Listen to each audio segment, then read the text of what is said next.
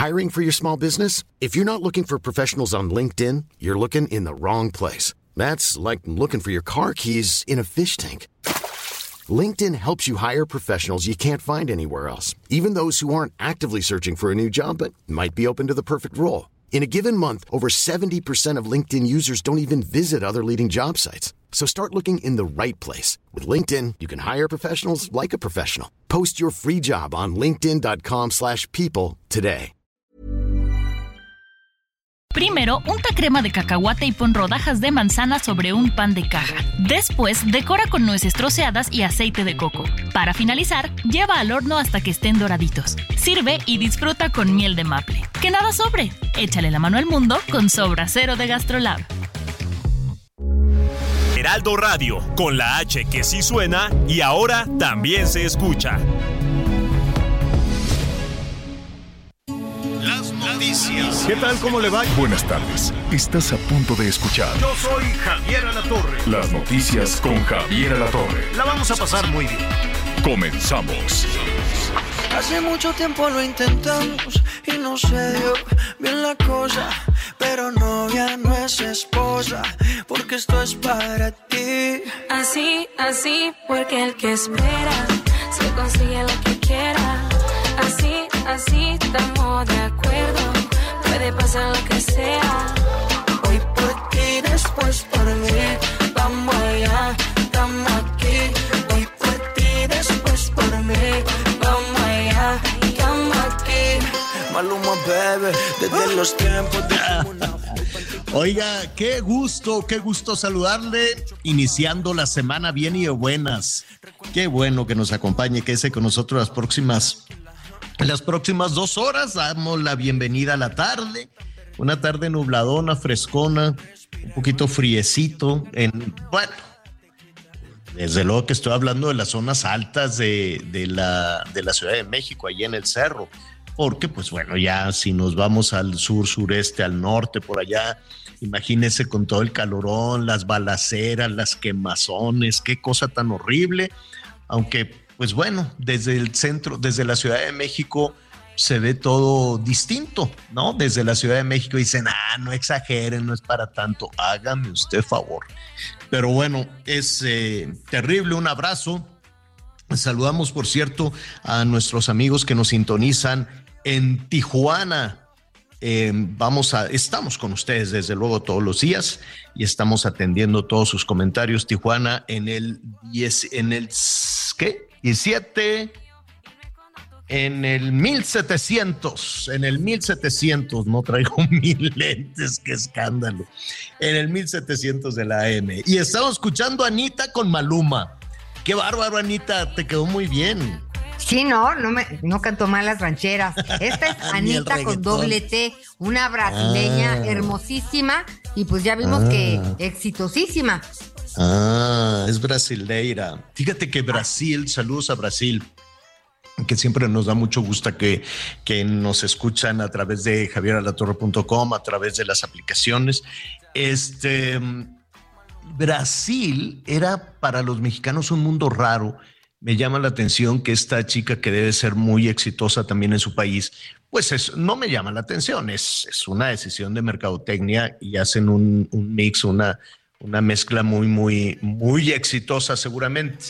Ahora, Brasil, digo esto porque Brasil tiene su música, Brasil tiene su ritmo, Brasil tiene sus compositores exitosísimos, muchos sus cantantes, y era muy difícil que la música en español entrara a Brasil. Que el bolero, el bolero, por ejemplo, que es universal, el bolero iberoamericano, que incluso en los Estados Unidos, pues eh, hubo grandes cantantes, Frank Sinatra y demás, que cantaron boleros en su versión en, en inglés. El bolero nunca entró a Brasil y del mariachi, ¿qué quieres que te diga? Tampoco. Entonces era que era este mundo enorme, bellísimo desde luego, pero muy cerrado. Entonces pues llama la atención que digan, bueno, pues vamos a cantar en español y, y Oye, pero- se están abriendo a esto. Ew. Fíjate, esta Anita con doble T, pues nada más tiene 61 millones de seguidores. Ya sé. Es muy, además de que es talentosa y, y querida, sí. eh, fíjate que salta a la escena pública también porque sufre una enfermedad que se llama endometriosis. Es una enfermedad que sufren millones de jovencitas, de mujeres en el mundo, que es de difícil diagnóstico, Javier. Entonces casi no se habla de ella. ¿Por y qué? es de difícil, porque mira, como, eh, como duele para, como a las niñas y mujeres, no, mujercitas, Mm. jovencitas les duele como si fuera una menstruación, entonces pues los doctores empiezan por que si quistes en el ovario, que si 20 mil cosas antes de dar con el diagnóstico de la endometriosis, que es que crecen unas células más de lo que deberían de crecer en distintas partes del cuerpo. Es una enfermedad Mm. súper dolorosa, muy aparatosa por el tema de la hemorragia y también con riesgo de infertilidad. Pero Uy, esta niña, esta chica ha sido pues muy inteligente porque a raíz de que ha sufrido nueve años de esto y apenas le diagnosticaron que realmente es endometriosis, Apenas, qué horror. Así es, va a agarrar, es- agarró esta bandera, Es que- pues para ajá. hablar de esto y que, y que, y la información es importantísima. Este, Claro. Yo sí, sí sé que muchos doctores buenísimos, recomendadísimos, no hacen buenos diagnósticos y se van Es con que- la finta. Entonces ahí las mamás hay que estar con una o dos Muy opiniones lo que podamos. y, Sí. empe- y- y empezar a, a- a informarse también un poquito. Y, y sabes que antes de, de saludar a Miguel Aquino, o bueno, primero lo saludo. ¿Cómo estás, Miguelón? Hola Javier, ¿cómo estás? Anita, me da mucho gusto saludarlos. Buen inicio de semana para todos, señor. Oye, Hola, eh, escuchando, escuchando a Anita, que la verdad es que vamos al doctor y confiamos, ¿no? Porque pues estamos vulnerables, ¿no? Cuando estás malito de algo, pues haces lo que te diga el doctor y si te dice tienes que dormir parado, pues duermes parado, o sea, ¿no? Haces porque supones que ellos tienen la, la solución y básicamente lo que quieres es que te quiten el dolor, que te quiten el malestar y, y quieres, quieres y que te quiten el miedo, ¿no? Porque cuando la gente se enferma, pues eh, se detonan ahí todos los temores, todos los miedos y empieza ahora uno a investigar en las redes, en internet y bueno, aquello es un acabose.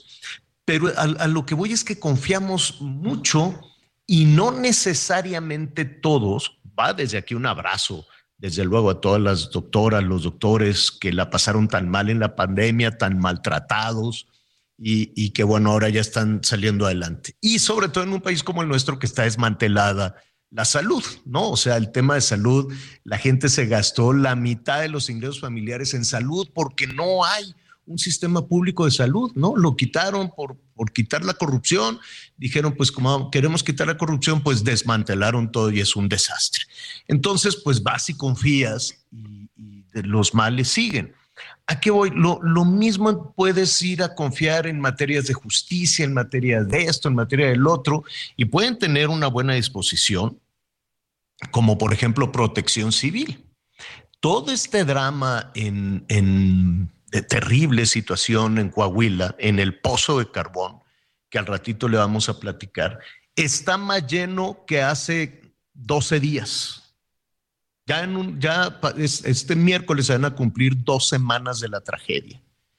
Y el agua en este momento está mucho más alta que el día, que, que el fin de semana, el primer fin de semana de la tragedia. ¿Y qué pasaba? Que la familia triste, asustada, vulnerada, desesperada, dijo, pues ya llegaron los de México, ya vienen los de la Ciudad de México que deben de saber mucho de esto. En su vida habían visto un pozo de carbón. Evidentemente, pues uno confía en la buena fe y claro que llegaron todos de muy buena fe. El, fin de semana pasado me decían este, una compañera, jefa de información TT, que le mandamos un saludo, me dice, es que ya hay 700 este, elementos desde protección civil, eh, la Marina, el Ejército, la esto, lo, y le dije, ¿qué hacen los 700?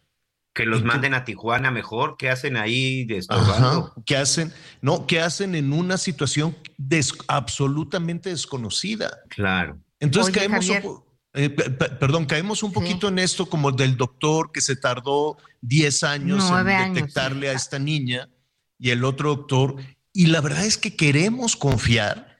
Y sí, tenemos funcionarios de muy buena fe, pero pues ahí está la educación también hecha pedazos. Y hoy nombraron a otra, otra persona que debe ser Ramírez. simpaticísima y debe ser muy buena onda para recoger los sobres amarillos en Palacio. Al ratito nos dices quién es. Pero y el expertise, el expertise para recuperarnos dos años y me, dos años y ráscale, casi dos años y medio perdidos en educación. Me decías, Anit. Mira, Javier, de repente como que parece muy seductor y eh, quiero entender que a los funcionarios públicos les gusta colgarse las medallas, ¿no? Eh, la señora Laura Suárez, la directora de Protección Civil, pues todos los días sale y dice que llevan 200 horas sin dormir, ¿no? Trabajando para sacar a los mineros. De entrada, a mí me gustaría que dijeran, llevamos 200 horas, eh, los mineros, ¿no? Sepultados y no hemos descansado para encontrarlos. Esto siempre es algo que me, que me crispa los nervios cuando empieza su narración. Y otra cosa muy importante, que en una conferencia de prensa ahí arrebatado uno de los hermanos de los mineros, el señor Sergio Alejandro Martínez, dijo, a ver, aquí están estas personas y pues están haciendo lo que pueden. Ellos sienten que van lentos y dicen, estas personas jamás se han metido a un pozo de carbón, a un pozo de una mina de carbón, Exacto, como lo ya lo decías tú. El agua no es de este pozo, viene de una mina vecina que se llama Las Conchas. Les hemos dicho desde que llegaron que lleven allá las bombas, porque si deja de fluir el agua de allá, vamos a poder lo, eh, trabajar Pues con sí, el agua que pero está no aquí. le hicieron caso, Pero no, no les dijeron, no, oyen, hombre, no ustedes son de- Exacto. A los que llegaron de México son los que lo van a hacer. Y los de ahí dicen, oye, mi hijo es el que está ahí, mi sobrino, mi, mi, mi, mi papá, ¿no? En fin. Y los hicieron, los hici- lamentablemente los hicieron a un lado. A lo que voy, qué bueno que se hagan un esfuerzo, qué bueno que el asunto es de buena fe. Ojalá este, tuvieran un especialista que les indicara cómo canalizar todo ese esfuerzo todas esas Ellos- 700 personas y todas esas bombas para que lo hagan correctamente y no lleguen así nada más arrebatados. ¿No? Bueno, ya, ya estaremos eh, eh, platicando en un, en un momentito más, estaremos allí en el lugar de los hechos para eh, pues enterarnos de qué fue, de qué fue lo que sucedió. Y a ver, otro de los temas rápidamente que me llamó muchísimo la atención fue Michoacán este fin de semana. Yo, yo no sé cómo puedes, eh, Miguel, tú que sabes de esas cosas, detener a 167 personas armadas de un jalón.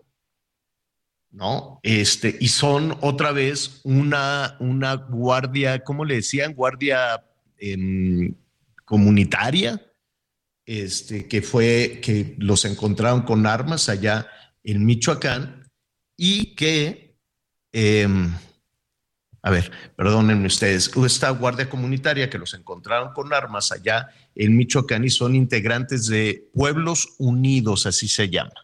Y todo esto partió también. Es un pues, cártel. No sé si de la buena fe. No sé, ¿te acuerdas con el virrey aquel Castillo que mandó Peña Nieto? Alfredo Castillo Cervantes. Que Ay, daba lo que mismo que lo mandaran de virrey. Daba lo mismo que lo mandaran a gobernar Michoacán extraoficialmente o que dirigi- o que hiciera uniformes para las Olimpiadas o que le llevara a sus novias, o sea, a los, los funcionarios estos desechables que puedes canjear, que puedes poner en un lugar y luego en otro, y, y luego por aquí, y luego por allá, con el tiempo se convierten sus decisiones y, muchas, y en muchas ocasiones no con el tiempo. En la época de Castillo fue muy rápido, se convierte en una pesadilla las decisiones de nueva cuenta. Alguien desde la Ciudad de México, sin ninguna visión de las cosas. Yo recuerdo, ¿te acuerdas, Miguel Anita, que cuando iba hacia Morelas subió al avión y le dijeron, ¿cómo le vas a hacer para luchar contra el crimen? Aquí ahorita en el vuelo me voy a leer un libro que se llama Mi estrategia del Pep Guardiola, ¿no? que es Ajá. muy bueno Del en el entre- que fútbol. en ese entonces entrenador de horror. fútbol del Barcelona. Qué horror. Exacto. Sí, y dijo, voy a aplicar la estrategia del Pep Guardiola. Se formaron las, los grupos estos este, ciudadanos para defenderse, decían, pues a mí ya me dieron el banderazo, el gobierno me dijo que sí, el gobierno me dio las armas y entonces pues nosotros nos vamos a defender de los malos, ¿no? Sí, su trabajo realmente fue ir a legalizar las autodefensas. Dijo, ah, ok, ¿cuántas armas tienen? Simplemente fue a anotar, ah, y si te hacen, fíjate que eh, muy pronto vamos a presentar en estos trabajos de investigación que hacemos para más una entrevista que nuestro compañero Jorge Manso le realizó a Hipólito Mora. Hipólito Mora es uno de los líderes de las autodefensas, uno de los principales líderes de autodefensas de Michoacán. Y él, sin darle vueltas, dice, si las autodefensas se terminaron de armar y sobre todo coludidos con algunos cárteles, fue gracias a Alfredo Castillo. Las autodefensas que no tenían armas, las armas las proporcionó el gobierno a través de Alfredo Castillo. Y todavía se atrevió a decir Hipólito Mora, muchas de esas armas incluso son las que se les perdieron a los norteamericanos en el operativo rápido y furioso. Esas armas llegaron eh, con el a nombre de gobierno federal y entregadas por Alfredo Castillo a muchas de las autodefensas, incluido el grupo que encabezaba Hipólito Mora y el doctor Mireles. Así de ese tamaño fue Hipólito Mora en decir que no solamente legalizó las armas que ya tenían, sino terminó de armar a las autodefensas en Michoacán, Javier. Pues lo vamos a retomar en un momentito. Continúa la violencia, la quemazón de carro, los bloqueos carreteros. Es una situación que se desarrolló también en, eh, en Michoacán. Veremos si estas personas son criminales, son delincuentes, los van a meter. Hay cárceles ya donde quepan 167 personas que integraban esta, este grupo, ¿no? Que se llama Pueblos Pues por lo Unidos. pronto ya se los trajeron aquí a la Ciudad de México, ¿eh?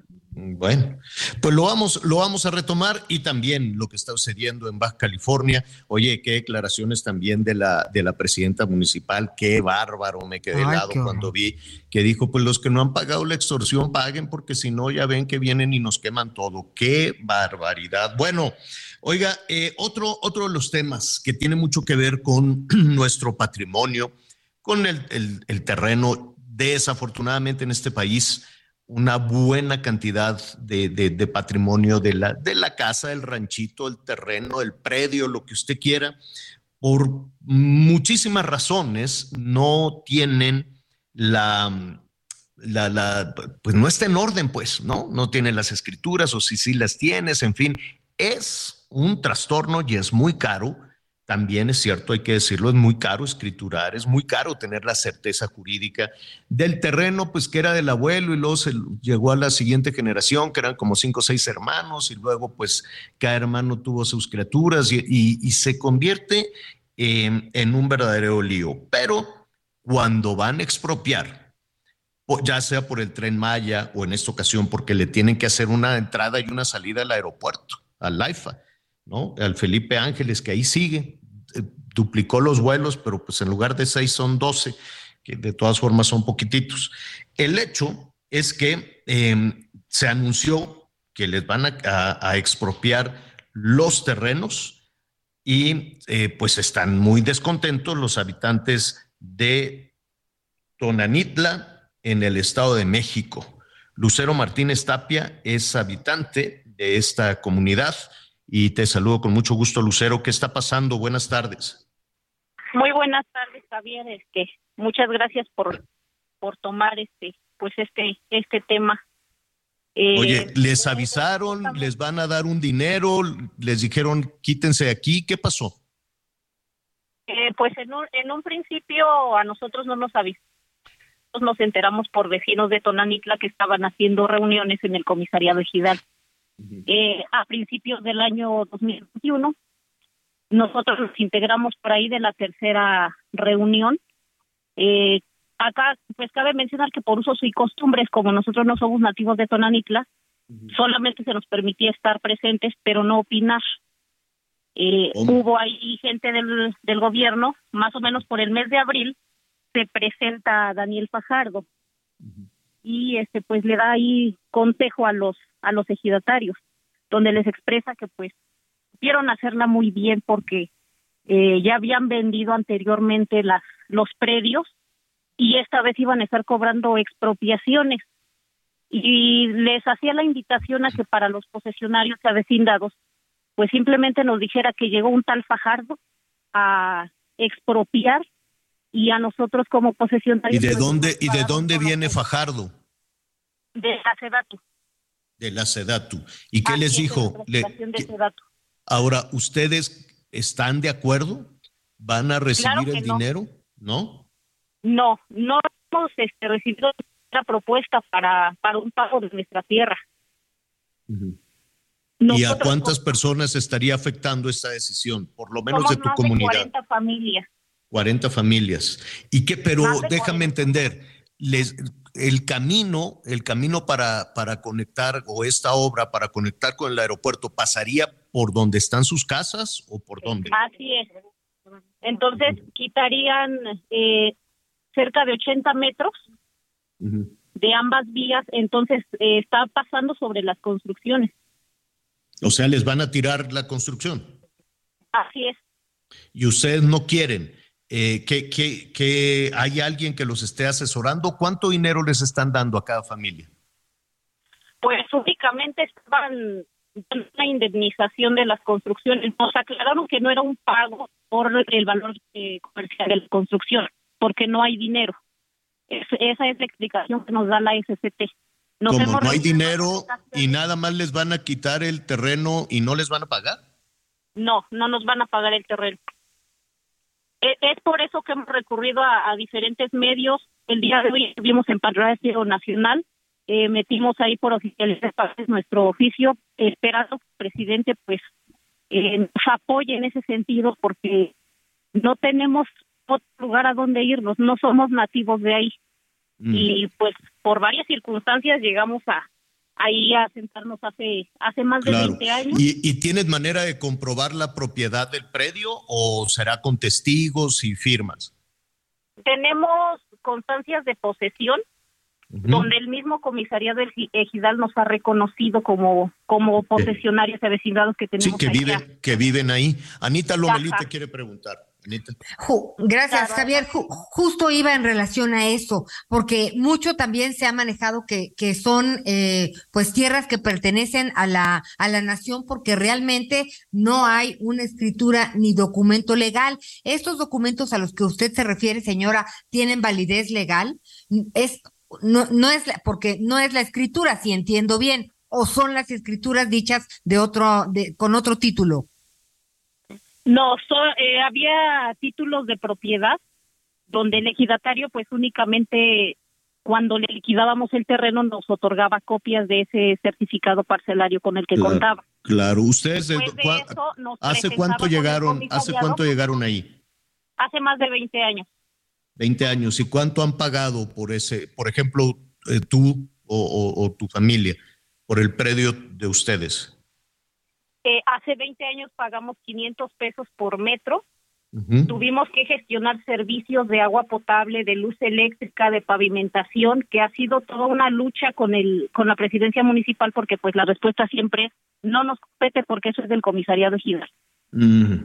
Y ahora, eh, ¿qué van a hacer? ¿Les van a, ya está la maquinaria? O sea, quieren hacer ese camino para el aeropuerto. Así es, pues eh, la manera de presión ha sido pues encerrarnos ya con la, con la maquinaria. Este, es una vía de acceso ya muy pequeña, sin embargo, pues ahí hemos estado realizados a tener una respuesta, porque no tenemos otro otro lugar, no tenemos más propiedades.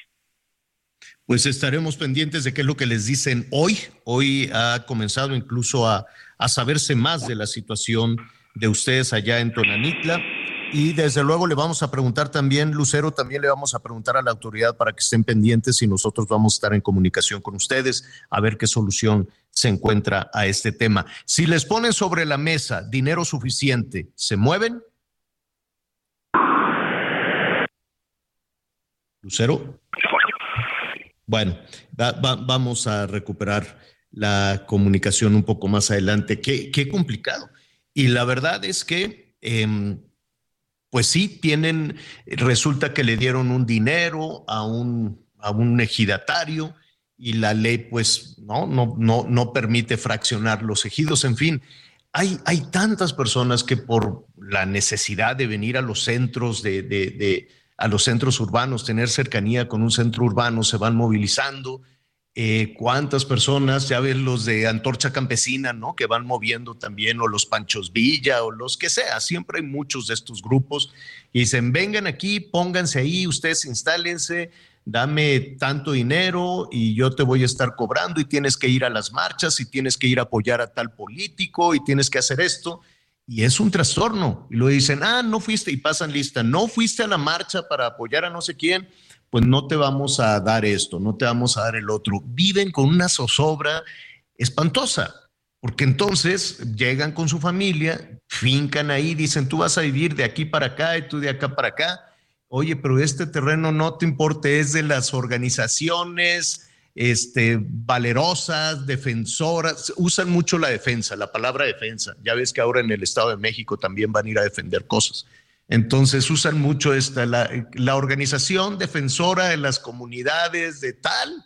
Entonces invaden, hacen un negocio o fraccionan este, terrenos comunales, terrenos ejidales, la ley dice otra cosa y después se ven atrapados en una situación como esta donde les dicen, como no hay dinero, no te vamos a pagar, tenemos que acabar el AIFA con lo que se tenga y como no hay presupuesto, pues ni modo no les vamos a dar dinero. Eso es lo que nos dijo una de las familias afectadas hace un momento.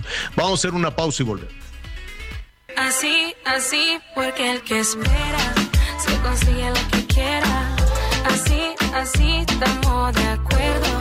Puede pasar lo que sea.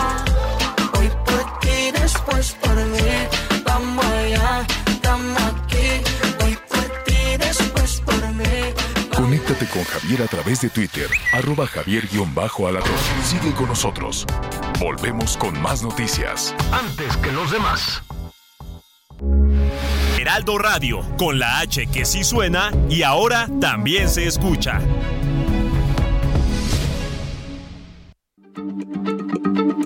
Heraldo Radio, la H se lee, se comparte, se ve y ahora también se escucha.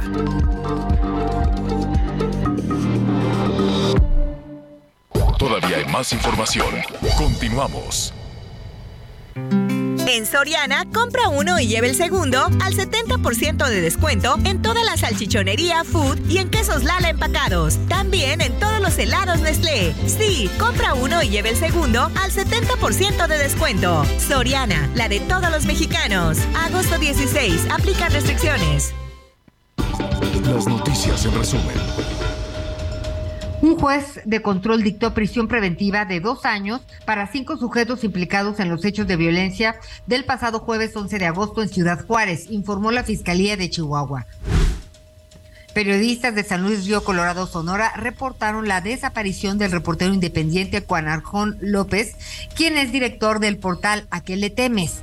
El reportero de 62 años fue visto por última vez el 9 de agosto, mientras que su vehículo fue encontrado estacionado frente a un centro de rehabilitación. A 12 horas del incendio registrado en una fábrica de sandalias de la colonia Álamo Industrial en Tlaquepaque, Jalisco, bomberos registran un avance de 50% en el combate al fuego. Autoridades informaron que dos elementos de protección civil resultaron lesionados. Hoy el dólar se compra en 19 pesos con 67 centavos y se vende en 20 con 9. Oiga, em, gracias por sus, eh, por todos sus comentarios. Otro de los pendientes enorme, enorme eh, pendiente del que estamos hablando es la seguridad. Eh, argumentos puede haber los que quiera, ¿no? Así como, como las cuestiones de protección civil, ¿no? Que si llovió, que si el otro pozo, que si sí, que si no. Este, y en términos de seguridad también. Y mire, la verdad, revisando unas eh, cifras de la Asociación Nacional de Transporte, de Transporte Privado, eh, que vamos a platicar en un momentito más con ellos, eh, comparado, comparado, y nos vamos a ir así rápido, pero comparado el año de la pandemia con el, déjeme compararlo, con el 2019, se supone que en la pandemia que pues, la gente estaba asustada en sus cosas, este, y demás, pues todo creció, la inseguridad en las carreteras, ¿no? Todo, todo cerrado, todo suspendido. ¿Se acuerda que dijeron, esto no es esencial, aquello tampoco, esto no es así? Este, pues aumentó aumentó 64% en el 2020, 6,4% cuando estaban todos encerrados y que si la vacuna y andaba Marcelo Correle para acá y nada, nada se producía, la economía en picada y aumentó 64%. Evidentemente, en el 21, pues también, en el 22 también, El asunto es caótico entonces, por más que se diga que si es culpa de Calderón o es culpa de, de quien sea, hay un tema suelto de seguridad. Me da gusto saludar a Leonardo Gómez Vargas, presidente ejecutivo precisamente de la Asociación Nacional de Transporte Privado. ¿Cómo estás, Leonardo? Qué gusto saludarte. El gusto es mío, Javier. Eh, gracias por permitirme estar con ustedes. Oye, en este es un diagnóstico duro. ¿Qué podemos eh, destacar de ese diagnóstico que han hecho de las carreteras? ¿Son hoy más peligrosas? Mira, eh, permíteme eh, comentar, eh, Javier, contigo, tu auditorio. El robo al transporte de carga es un tema que nos ocupa, nos, nos preocupa también, principalmente por el grado de violencia a los conductores. Recordemos eh, que el factor humano es lo más importante en la logística y el transporte. El 82% de los robos son con violencia. ¿sí? Y en ese sentido, eh, sobre las cifras, en, el periodo de enero a junio del 2022, en el foro común ha incrementado un 2%. Es decir, hoy tenemos alrededor de 4.231 carpetas de investigación. En el fuero federal eh, ha crecido un 6%. Sí, tenemos alrededor de 2.126. Es decir, ya eh, en esta mitad eh, del año tenemos alrededor de 6.389. Y como te vuelvo a repetir, a ti a tu auditorio, el robo es con violencia principalmente. El maltrato, eh, el, el daño que le están haciendo a los conductores es lo que más nos preocupa. Sí, qué Eh, terrible. En, to- en todo ello, eh, quisiera también compartir, eh, antes no se robaban algunas mercancías, hoy se roban de todo. Alimentos y abarrotes están en un 33%, ma- materiales para la construcción en un 14%, eh, refacciones y productos, dices, andan alrededor del 3%. Y en, y en todo ello, eh, señalar eh, que en los estados donde más incidencia delictiva en- al transporte de carga, tenemos primero al Estado de México, con 2.443 carpetas, le sigue Puebla con 872, Guanajuato con cuatro- 646 y Jalisco con 425, Michoacán con 417. Son los cinco estados que ocupan eh, principalmente eh, el 83% de, de todo lo que son los delitos en carretera. Dime algo, te- estamos escuchando que evidentemente es, es un análisis, un diagnóstico eh, severo, diagnóstico brutal. Eh, te quisiera preguntar do- dos cuestiones. Una, cuando se abre una carpeta, una carpeta de investigación, pues viene una gran desilusión nada más de escuchar la palabra. Se abrió una carpeta de investigación y bueno, parecería que entonces el caso se va a una dimensión desconocida, ¿no? ¿Cuántas de esas investigaciones realmente se concluyen de acuerdo a lo que ustedes han podido medir? Mira, de- dentro de todo ello, eh, una de las cosas que eh, y el que se pasa, no solamente se roban la mercancía, se roban el vehículo, eh, el impacto que tiene físicamente al operador. Eh, las propias mercancías se encuentran eh, compitiendo con los productos que se están comercializando por debajo de un costo de producción. En todo ello, y también eh, poder comentar que todo aquel impacto que tenga la logística y el transporte, lamentablemente lo tenemos o lo terminamos pagando como consumidores finales todos. En, en todo ello, por eso tenemos que seguir trabajando conjuntamente con las Claro. autoridades para dar y trabajar primero en el tema de la prevención, Javier.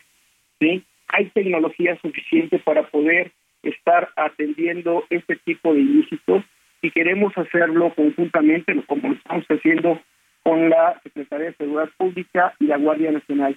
Sin embargo, eh, en todo ello, cuando hay una carpeta de investigación, se abre, se viene todo un diacrucis para poder recuperar el vehículo en su momento.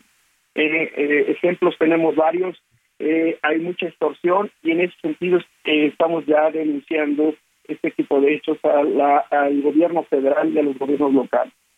Es una es un viacrucis para para ustedes y por lo menos para recuperar. Me imagino que la mercancía pues nunca la recuperan, ¿no? Y si en algún momento algún nivel de autoridad da con la mercancía, pues se la va a quedar también, ¿no? Si no se la queda el criminal, se la queda la autoridad y no, y no llega precisamente a las, a las víctimas. Em, ¿Han tenido noticias de que se capture o que se detenga alguno de los ladrones del transporte en alguna ocasión? Sí, hemos encontrado eh, eh, el hecho de la detención de eh, algunas bandas. Primero, una de las cosas que estamos pidiéndole a todos los asociados o no socios, en todo ello es que haya un reporte, que se denuncie, que haya alguna parte legal que le permita dar seguimiento, que a través de las propias mesas de trabajo de Guardia Nacional y la Secretaría de Seguridad Pública. Trabajar en el tema de la prevención es muy importante. Sin embargo, eso implica también mayor inversión y costo que va dirigido a unas a las garantías que nos debe dar el gobierno, que es la seguridad. Por eso estamos pidiéndole al gobierno federal, a los gobiernos locales, que aplique el Estado de Derecho.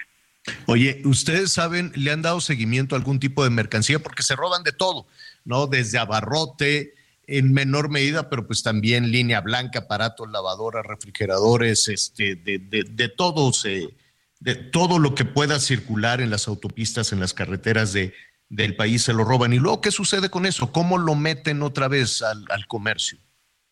Pues mire, mira, hemos encontrado eh, que en los mercados ilegales, no informales, ilegales, pues se comercializa este tipo de productos que se robaron.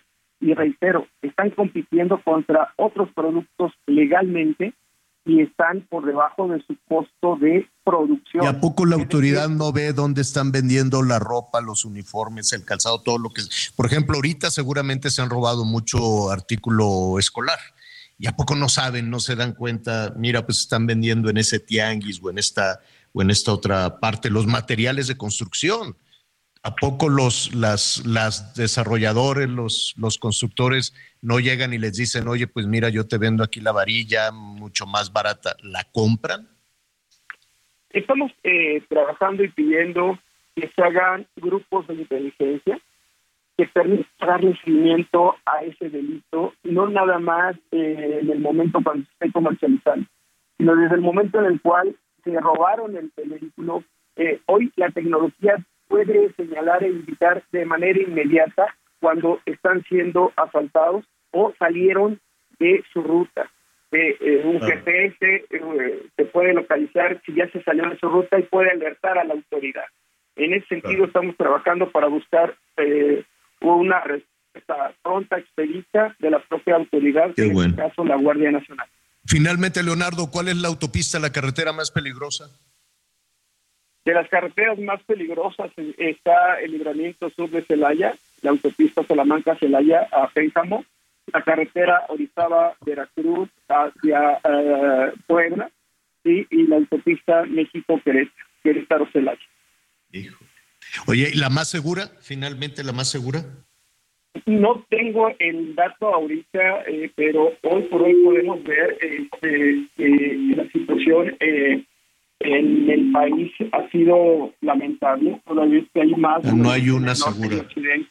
Eh, ah. Y mira, por eso se está se propone que no se transiten las noches. Eh, también es un tema de horario. Sí, definitivamente. Leonardo Gómez Vargas, presidente de la Asociación Nacional, presidente ejecutivo de la Asociación Nacional de Transporte. Gracias. Gracias a ti y seguimos en contacto. Gracias. Eh, habrá que ver si, si únicamente eh, Anita Miguel en los tianguis o en el mercado ilegal, ya ves que se roban las medicinas y van y las venden. Hay un tianguis muy famoso en eso, en, en Jalisco, también en la Ciudad de México.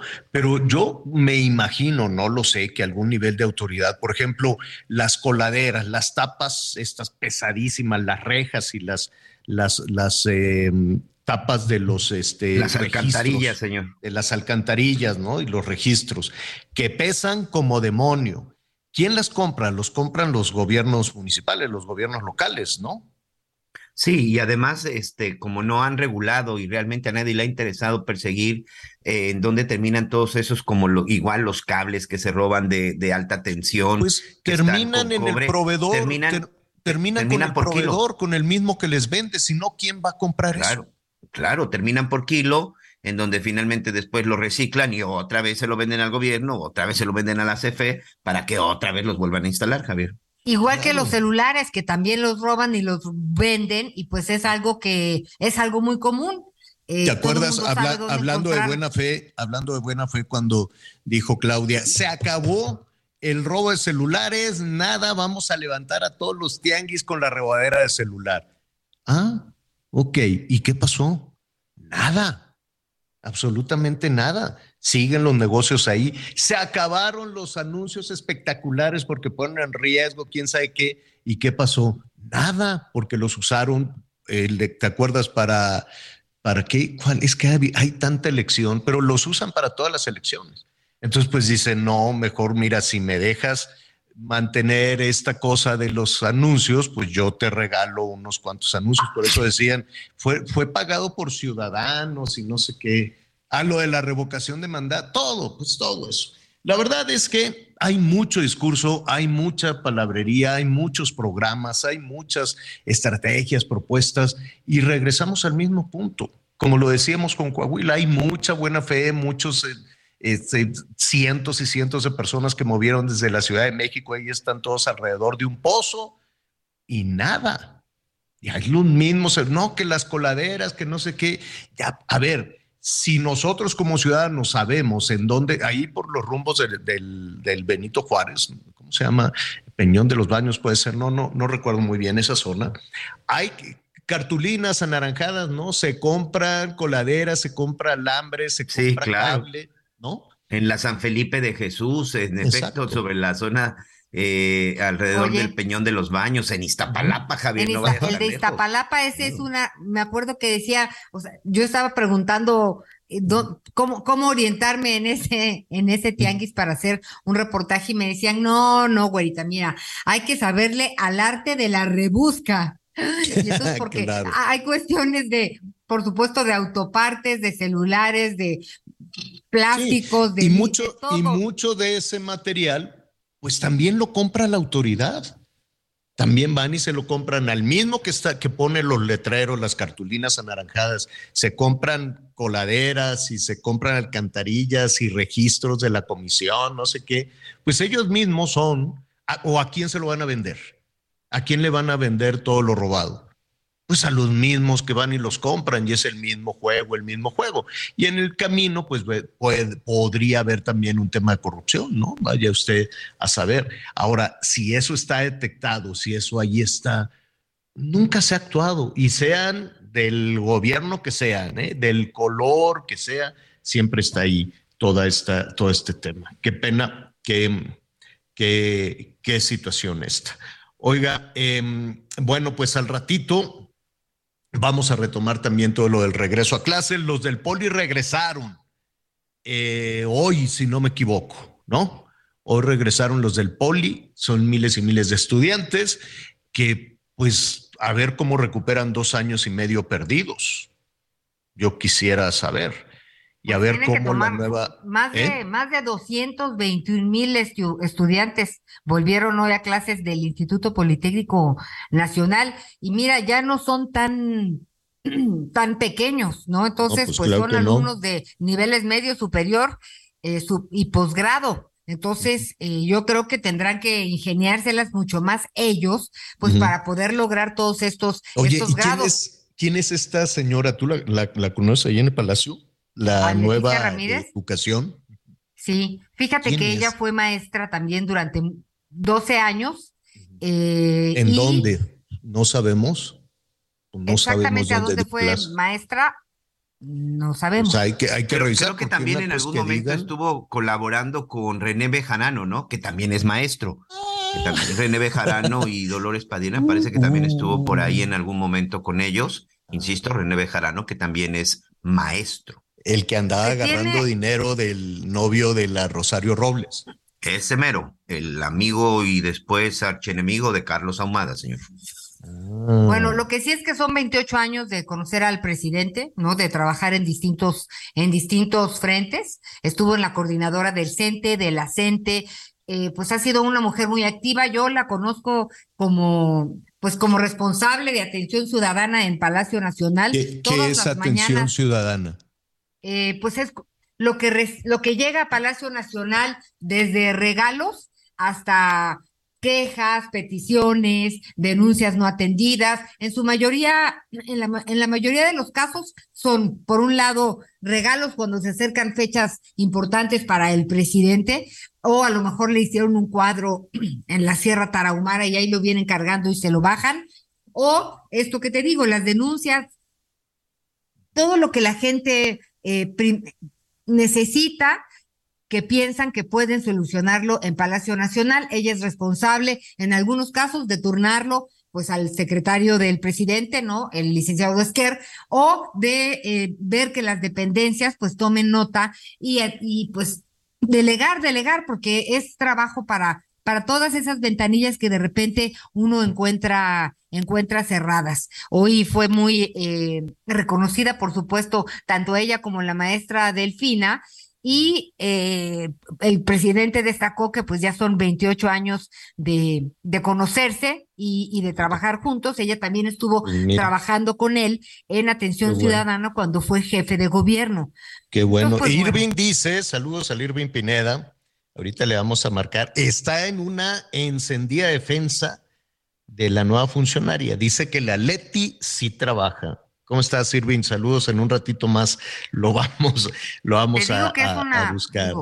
¿Eh? O sea, sí. Eh, eh, regresamos al tema. A ver, regresamos. es como la presidenta municipal de Tijuana y, perdón por la comparación. Sí, probablemente son gente muy trabajadora, no lo dudo, Leticia Ramírez. Y además para haber estado pues en el CENTE y haber estado ahí en el sindicato, ahí con todos estos maestros que de repente nos bloqueaban y todo, seguramente debes de ser muy activo y seguramente debes de trabajar mucho Aquí la gran pregunta, ¿en verdad tiene el perfil y la capacidad para poner la educación de los niños y los ah, jóvenes de este país en sus manos? Bueno, no lo sé, yo espero que sí. Mira, no solo la, es que es la capacidad en cuanto al tema educativo y también los tamaños de poderes, por así decirlo, para manejar a, este gremio. No, bueno, porque ella estuvo dentro, o sea, ella estuvo dentro, ella estuvo en el sindicato y la conocen. Y, y Pero no es el gremio, perdón, pero no es el gremio. Aquí el asunto es, ¿tiene la capacidad para dirigir la educación de este país que tiene un rezago de décadas? en donde hoy ningún chavo reprueba para que no nos vaya mal en las calificaciones internacionales y en donde hoy tenemos que reconocer que estamos muy mal en nivel en, la niveles educativos. y son dos años perdidos y son dos años absolutamente perdidos. Eh, eh, eh, la verdad es que sí le doy el derecho de la duda porque si es una maestra sus últimos 20 años estuvo en una oficina recibiendo eh, quejas de atención ciudadana. No hizo nada absolutamente que tenga que ver con educación. Aquí tengo su currículum. Desde el año 2000 estuvo en la Coordinadora General de Atención Ciudadana del, de, de, gobierno. Aquí lo tengo yo también su currículum, pero sí tiene capacidad de, eh, de liderazgo. ¿eh? O sea, sí, sí le veo, yo sí le veo. A ver, calma, no, no, se, no se estén picando los ojos ustedes. a ver, tiene razón Anita en el sentido de la organización y domar al magisterio debe ser una cosa dificilísima.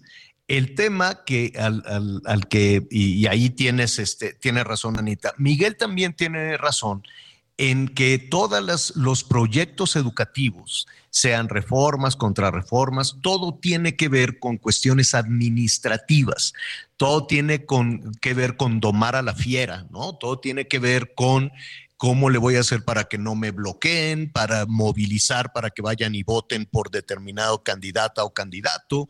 Es decir, todo se plantea de manera administrativa, que si las plazas, los bonos, el dinero, este, que si en tal estado tal gobernador ya me regresó la nómina o se la quito, se la regreso, en fin. La educación en este país no deja de ser un muy complejo tema de administración, de administración política y de administración del dinero, ¿no? Porque todos sabemos que el control del magisterio te hace perder o ganar elecciones en este país. De lo que nunca se ha hablado, ni ¿qué quieres? No sé más para atrás, pero ni con Fox, ni con Calderón, mucho menos con Peña y tampoco en esta administración es cómo vamos a cumplir con la curva de conocimiento. Como que, que, que, deben de aprender nuestras niñas y nuestros niños y Oye. que no sea en, en, en jalarlo, ah, que aprendan como en Cuba y como en Venezuela y que sea todo el, este, loas y alabanzas a los líderes. No, tal vez habría que abrir la puerta a nuevas ideas y ver qué sucede con la curva de aprendizaje, qué sucede con la verdadera educación, qué herramientas, verdaderas herramientas tienen las niñas y los niños. Domar a, al, al, al, al, magisterio, y lo quiero decir con todo respeto, con sí, absoluto claro, respeto, claro. porque hay maestras y maestros con una gran vocación y mucha dedicación.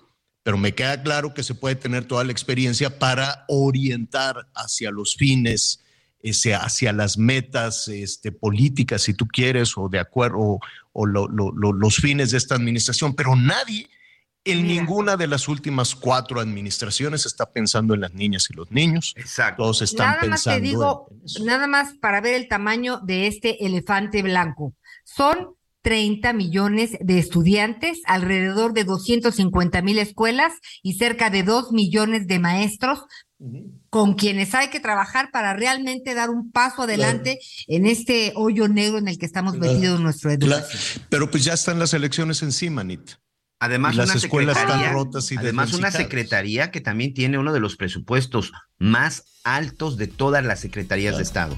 Eh, completamente Va. de acuerdo y solo para rematar la SEP, la educación en México, no solo es el magisterio y es la coordinadora nacional. ¿Qué pasa con los niños? ¿Qué pasa con esos 30 no, no. millones de niños? Esa es otra historia que, no, que no, alcanzó el tiempo, ¿no? Es otra historia que no alcanzó el tiempo porque pues ya esta administración le tendrá que dejar el tema al que sigue. Vamos a hacer una pausa.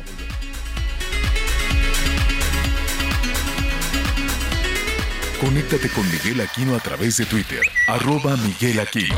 Toda la información antes. ¿Ready to pop the question? The jewelers at BlueNile.com have got sparkle down to a science with beautiful lab-grown diamonds worthy of your most brilliant moments. Their lab-grown diamonds are independently graded and guaranteed identical to natural diamonds, and they're ready to ship to your door. Go to Bluenile.com and use promo code LISTEN to get $50 off your purchase of $500 or more. That's code LISTEN at Bluenile.com for $50 off. Bluenile.com code LISTEN. Que los demás. Ya volvemos. Heraldo Radio, con la H que sí suena y ahora también se escucha. Todavía hay más información. Continuamos. Muy bien, saludos, saludos a Tijuana. Qué pena, verdaderamente, que, que desde este fin de semana, desde antes, ¿no? Jueves, viernes y a lo largo del fin de semana se sigue, se vive con esa zozobra, con esa incertidumbre. Tijuana tan bonita, Mexicali con unos calorones, pero extraordinario. ¿Y qué quiere que le diga de los otros este, municipios de, de Baja California? La verdad es que son son hermosísimos, pero desde la Ciudad de México las cosas no se pueden ver diferentes, ¿no? Habrá quienes digan, ah, no estén, no estén exagerando, hágame usted favor. Fue una cosa terrible, terrible desde luego, y lo, lo, lamentable pues son las pérdidas humanas, las pérdidas de patrimonio, pero también es cierto que las pérdidas continúan, porque en los negocios pequeñitos, chiquitos, micro, medianos o grandes negocios, pues recuperarse de la incertidumbre, el miedo, también es un poquito difícil. Antes de ir con nuestro siguiente invitado, nada más ponernos en contexto, Miguel, eh, ¿cómo estuvo el fin de semana? ¿No? Sí, Javier, mira, eh, el fin de semana, después de todo lo que sucedió la tarde-noche del viernes, y no solamente en la zona, en la zona de Tijuana, recordemos que pues prácticamente de manera simultánea fue Tijuana, Mexicali y Tecate. Todo, por supuesto, en la zona de Baja, de Baja California. Eh, el fin de semana, pues en algunos lugares, pues prácticamente se encontraban vacíos, se encontraban solos, cerrados, mucha gente, eh, había una imagen que nos mandó un compañero que estaba precisamente en la zona de, en la zona de, de, de, de los Estados Unidos, cuando ingresa por esa garita que pues todos los fines de semana está llena y sobre todo saturada de automovilistas en ambos sentidos. Bueno, pues en esta ocasión estaba vacía porque también el gobierno de los Estados Unidos, específicamente desde la zona de California, emitió una alerta para que la gente no cruzara hacia la zona, hacia la zona de Tijuana. ¿Por qué empezó todo esto desde el viernes por la tarde, en donde se quemaron negocios y sobre todo unidades del transporte público? Fue una reacción del cártel Jalisco Nueva Generación. Este cártel que desgraciadamente, Javier, sigue creciendo, se sigue extendiendo, fue el responsable de lo que sucedió en Jalisco, fue el responsable de lo que sucedió en Guanajuato, ahora es responsable también de lo que sucede en esta zona de, Baja California. Y es que eh, ahora también ya se confirma que desde antes habían puesto en redes sociales y también habían eh, colocado algunas narcomantas y algunas cartulinas en donde literal informaban a la gente en Tijuana casi casi que aplicaban un toque de queda, que porque viernes, sábado y domingo iban a realizar una serie de, de ataques, que iba a haber, literal, la palabra decía, un desmadre en toda esta zona, exigiendo la liberación de varios de sus integrantes que fueron detenidos por las autoridades federales en la zona de Tijuana durante diversos operativos que hicieron en el con el combate al narcotráfico. ¿Por qué hicieron todo esto en Tijuana, Javier? Se repite lo del Culiacanazo, cuando en el caso de Ovidio, para exigir la liberación de varios integrantes del cártel de Jalisco que habían sido detenidos en la zona de Tijuana. Por eso comenzó todo esto, por eso comenzó estos ataques y sobre todo por eso se dieron estos, estos enfrentamientos, bueno, enfrentamientos entre comillas, con las autoridades. Y por esto, por esto fue pues esa tan lamentable, tan decepcionante, no sé ya ni cómo calificar pues la declaración de la, de la alcaldesa de, ah, de, Tijuana, Javier, en donde literal decía que pues todo también había iniciado porque hay quienes no cobraban, no, no pagaron su derecho de piso y casi casi hizo un llamado de que, oigan, pues paguen el derecho de piso porque por su culpa pues nos están incendiando, nos están incendiando. No, no, no utilizó esa palabra, pero se interpretó, se interpretó de, de esa manera. Vamos en este momento con Roberto Rosas, él es el presidente de la Coparmex Tijuana. Roberto, buenas tardes, ¿cómo estás? Ana Miguel Javier, buenas tardes. Oye, Roberto, ¿están exagerando? Eso es lo que se dice desde la Ciudad de México. Sí, no, definitivamente eh, eh, hasta donde sabemos no hubo quema de negocios, hubo únicamente quema de autobuses y desafortunadamente eh, en forma violenta bajaron a, a, los usuarios del transporte público, generando obviamente la incertidumbre de personas de trabajo, de bien, de la, de la tercera edad, mujeres y niños. Está unado en que hubo un partido de fútbol precisamente el viernes por la noche.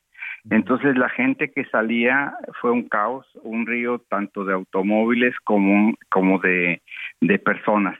Y, y, caminaban o caminaron eh, los kilómetros necesarios para llegar a sus, a sus casas, porque también el transporte público salvaguardando la, la integridad de sus choferes, eh, pues los eh, pues los quitaron de la circulación. Ahora, a lo que voy, toda la jornada de violencia, ¿no? Finalmente es un, es un asunto de violencia que, que golpea eh, anímicamente, que genera incertidumbre y que golpea también económicamente. O sea, lo más lamentable es la pérdida de vidas humanas definitivamente, ¿no? Eso es lo, más lamentable. Ah, la, la, pregunta concreta no era si se estaba eh, exagerando en la, en la información, en los datos duros, sino que, así como se dice desde la Ciudad de México, no, es que allá los empresarios, los conservadores, los opositores están exagerando respecto a la situación de violencia. ¿Es así? Sí, no, no, definitivamente no. Eh, eh, reitero, condenamos los actos intimidatorios contra la sociedad baja californiana, ¿sí? Y la falta de respuesta contundente de las autoridades. Y siendo claro, Javier, esto se pudo haber evitado desde hace tiempo porque tenemos más de cinco o seis años pidiendo una coordinación de los tres diferentes niveles de gobiernos de seguridad, la cual no se da y reiteramos, pueden llegar 100, 300 o 1000 elementos a resguardar la la seguridad baja californiana, pero si no hay un líder que, que, pueda coordinar a, los tres niveles de gobierno, no va a, suceder nada. Independientemente la lamentable política del presidente de la República de abrazos no balazos es lamentable, reitero, porque el ver que nuestro ejército eh, sea atacado con palos, con palos, eh, eh, su dignidad escupiéndolos, pateándolos, si no hay un posicionamiento más firme por parte del gobierno federal y precisamente del presidente de la República, y, si piensa de esa manera de que lo estamos maximizando, definitivamente no. las autoridades o nuestros entes de gobierno, llámese presidente, llámese gobernadora, llámese presidente municipal, claro que no van a vivir esa situación porque traen convoy de dos, tres pickups eh, resguardando su seguridad. Pero el ciudadano común y corriente, pues andamos en carro, andamos caminando o andan como, pero solos, ¿sí? Y, y, y sí hubo cierto, cierto malestar al comentar con Parmex Tijuana que que si no tenían claro el gobierno, esto fue un terrorismo, esto fue terrorismo y bien lo marca eh, el Código de la Constitución de Baja California en su artículo 279. Eh, la otra cara, la otra cara de, de, la moneda, lo que no podemos perder de vista es el dinamismo de Tijuana, el dinamismo de Baja California toda. ¿no? Es la frontera sí o sí más dinámica con el mercado más poderoso del mundo, con el de los Estados Unidos. ¿Qué tanto les ha afectado una situación como la que se ha vivido en las últimas horas, en los últimos días? Mira, eh, Javier, sería muy, muy eh, irresponsable de mi parte el, decirte si realmente vimos que algunos eh, comercios, eh, supermercados, algunos restauranteros cerraron pero desde el día sábado por la tarde todo llegó a, ser normal, entre comillas, pese a aunque ayer ya hubo eh, quemazón de, de eh, tengo entendido, de seis unidades en Mexicali, en Mexicali, pero eh, estamos regresando a, lo cotidiano y, y sí es importante mencionar, eh, eh, ya estamos cansados que Tijuana sea noticia eh, nacional e internacional porque ayer en, un noticiero alemán salió lo que sucedió en Tijuana. Entonces ese es un mal mensaje porque simple y sencillamente vivimos de, no nada más del, sector manufacturero, también del sector turístico y pues realmente no van a estar. Sobre el, el eh, la alerta de Estados Unidos hacia sus ciudadanos, sí quiero también ser puntual que el Consulado General de Estados Unidos en Tijuana anunció el retiro de la alerta de seguridad para, para nuestra ciudad. Pues estaremos pendientes de lo que suceda. Una solución es, es necesaria, ¿no? Esperar que, que esto no se convierta en un asunto electoral, en un asunto político, en un asunto de conservadores o chairos y fifísicos por el estilo. No, no, no. En medio está no solo la, la seguridad de las familias, la seguridad de las personas, sino garantizar que Tijuana siga siendo tan dinámica y hermosa como lo es, ¿no? Así es, eh, así es, Javier. Y, y, ese es el tema. El tema, eh, le estamos pidiendo a, la gobernadora y a la, y a la presidenta municipal de Tijuana que este fin de semana que tiene anunciada su visita eh, el presidente de la República sea el tema primordial a tratar. No que venga a inaugurar. sí, claro, a, contar una versión, una versión de, de diferente diferente de las cosas. Y, dependerá de los baja californianos el efecto negativo de los hechos que, que pues, sucedieron el, el viernes. Eh, abonarán a la imagen de, de, Tijuana y no se borrará de la noche a la mañana si no nos unimos ciudadanos, gobierno y, empresarios. Y tanto trabajo que ha costado. Roberto, muchísimas gracias y por tu conducto un abrazo a todos nuestros amigos allá en Tijuana. Gracias, es Roberto Rosas, líder de la Coparmex. Oigan, rápidamente, antes de ir a, más información, Anita Miguel, ustedes en el carrito eh, le, le, echan Coca-Colas, de ese tetrapack de leche, cuando van al mandado, cuando van al súper. Sí, señor, por pues supuesto. Sí, unas cosillas y unas cosillas, sí. Bueno, lo bueno es que Pues bueno, con todo respeto, pues porque va a subir de precio la Coca-Cola. Te va a Ah. salir más cara ya, ¿eh? No sé cuánto. Tengo entendido que es diferente el precio de acuerdo a la región. Por ejemplo, en, en Chiapas, pues era, era muy barato comprar estos refrescos, refrescos de, de cola. Eh, la leche, pues sí, sí es más cara. Era más barato incluso que ir a comprar botella. 22.50. Pues no sé cuánto cueste, pero va a subir. No En sé cuánto cueste por porque a mí no me gustan los refrescos, afortunadamente. Me, me, me- quedo así todo el día como empalagado. Entonces, no, no, no, no me gustan de ninguno, ¿eh? No, no, no es nada en contra. Ni una chaparrita así bien fría, chiquita. No, cuando, era- cuando, cuando, cuando era niño y veía en la tele a Chabelo, yo decía, ay, yo quiero ir a México a tomarme una chaparrita porque se la tomaba a gustísimo, así glu, glu, glu. Yo decía, ay, yo quiero una chaparrita, pero no, honestamente no, no, no, prefiero agua de la que hace Diosito o agua de, de sabor. El hecho es que ya te va a aumentar el carrito porque, a ver, informó Lala y Coca-Cola que esta semana van a subir sus precios. Van a subir más o menos un peso, dos pesos, depende del producto y depende de la región, porque te digo, yo me acuerdo que en Chiapas era mucho más barato. El consumo de refrescos en las zonas indígenas de Chiapas es enorme, enorme, enorme, porque además de tomarlo como un alimento, sobre todo en las regiones más pobres, pues porque es el alimento más barato que pueden encontrar y les da un, rush de energía, ¿no? De pronto así le dan, se toman su, su, refresco azucarado y tienes un rush de energía que, es explosivo, te dura más o menos un ratito. Y como alimento, pues le sale más barato que ir a, comprar otro tipo, desafortunadamente, otro tipo de cuestiones. Este, digo, sin criticar a la empresa, ¿no? Ellos tienen ahí toda su.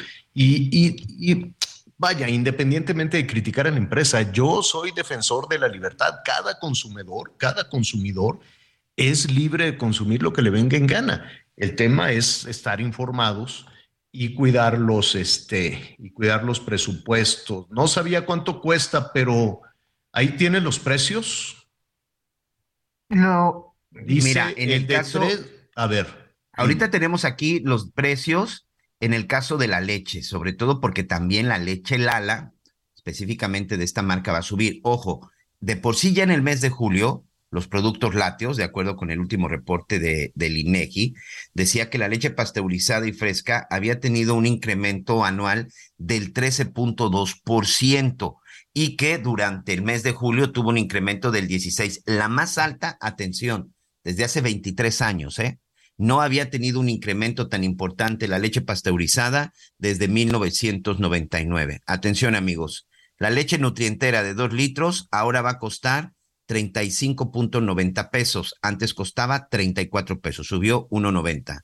La leche Lala deslactosada light de un litro va a costar ahora 24.40. Estaba en 23.50, subió casi un peso.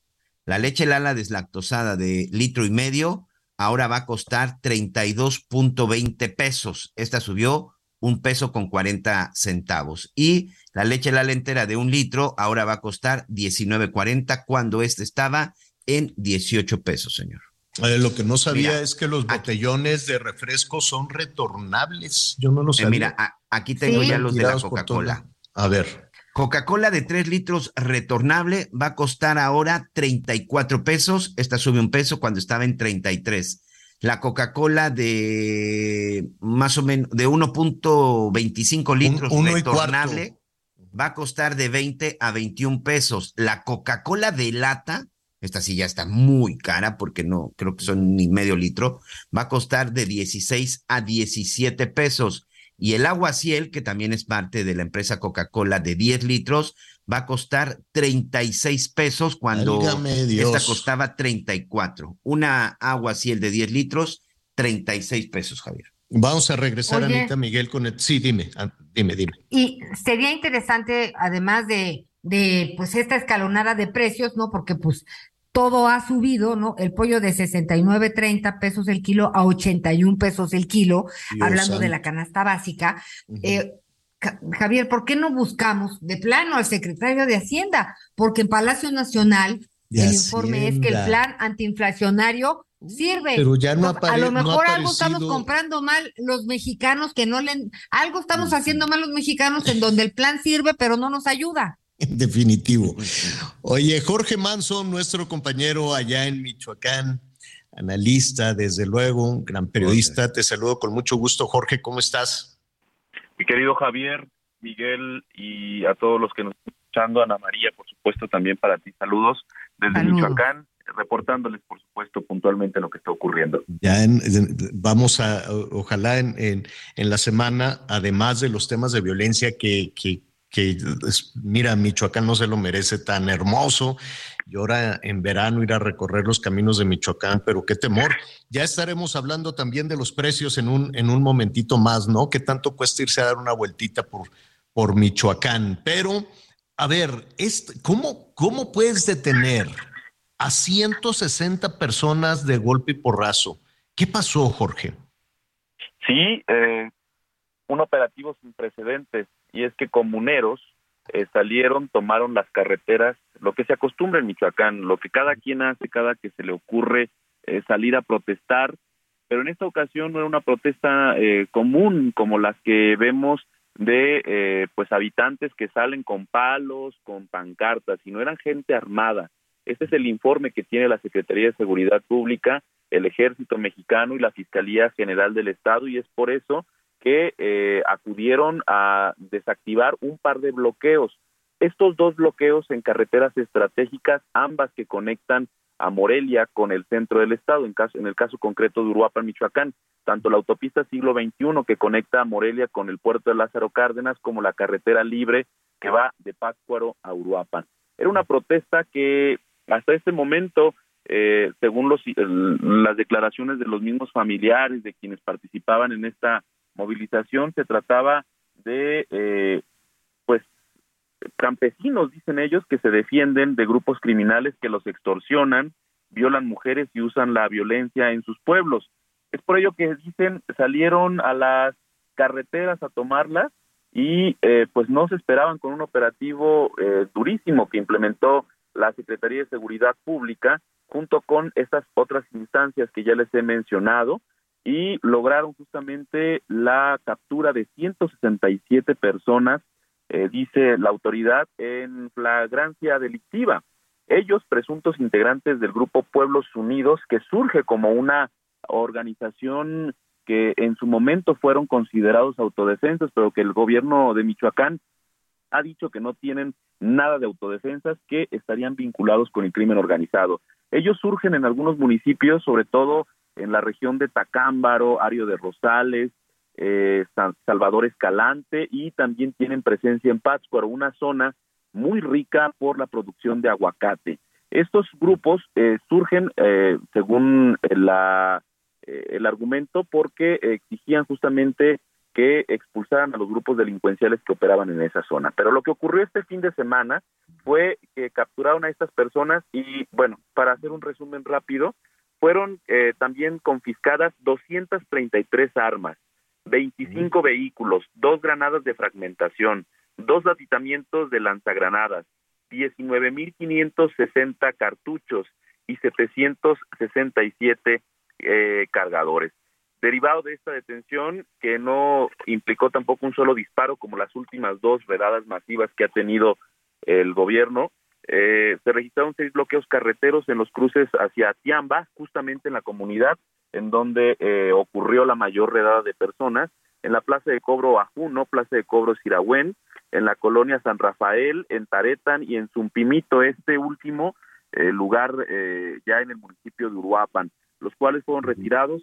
Sin embargo, ha habido una serie de reacciones, ha habido protestas. La noche de ayer todavía hubo un bloqueo sobre la autopista siglo XXI, y eh, bueno, después de que detienen a esta cantidad de personas, eh, fueron retenidas seis unidades de la Guardia Nacional con sus respectivos elementos, mismos que ya fueron liberados.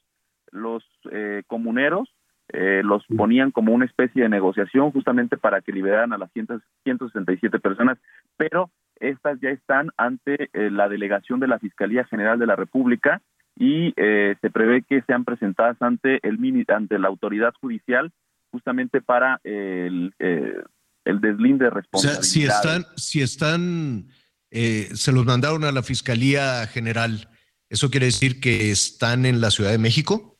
No, están aquí en Morelia, en la delegación de la Fiscalía General. De hecho, hay en este momento una protesta por parte de familiares este, y vecinos. ¿Y en qué instalaciones? Porque son 160. ¿Cómo, cómo eh, los tienes en una cárcel? ¿En, en dónde tienen a 160 personas esperando? Sí, justamente fue aparatosa también la llegada de los este, elementos del ejército, de la fiscalía, fueron trasladados en decenas de vehículos, incluso eran por lo menos tres kilómetros de vehículos en fila, eh, los que estaban eh, desplazándose desde el lugar donde fue la detención hasta la capital del estado. Eh, ahí están, en este momento hay mm. una especie de cerco de unas cuadras. Oye, y una, una duda para darle dimensión, para darle dimensión a esto, ¿los 160 estaban juntos en los retenes? Sí, efectivamente había un par de retenes y justamente estaban pues protestando en, grupo, como lo acostumbran a hacer acá en Michoacán, pero insisto, en esta ocasión eh, pues se encontraban armados, ya les he dicho eh, la cantidad de el arsenal que contaban ellos y son armas que utilizaban para defenderse. Jorge, pues te, te, agradecemos, te agradecemos este, este comentario, este reporte. Y si no tienes inconveniente, seguimos platicando la próxima, eh, a lo largo de la semana. Mucho que decir, sobre todo la reacción que tuvo el gobierno del Estado también. Gracias, Jorge. Un abrazo, con gusto. Gracias, es nuestro compañero Jorge Manso allá en Michoacán.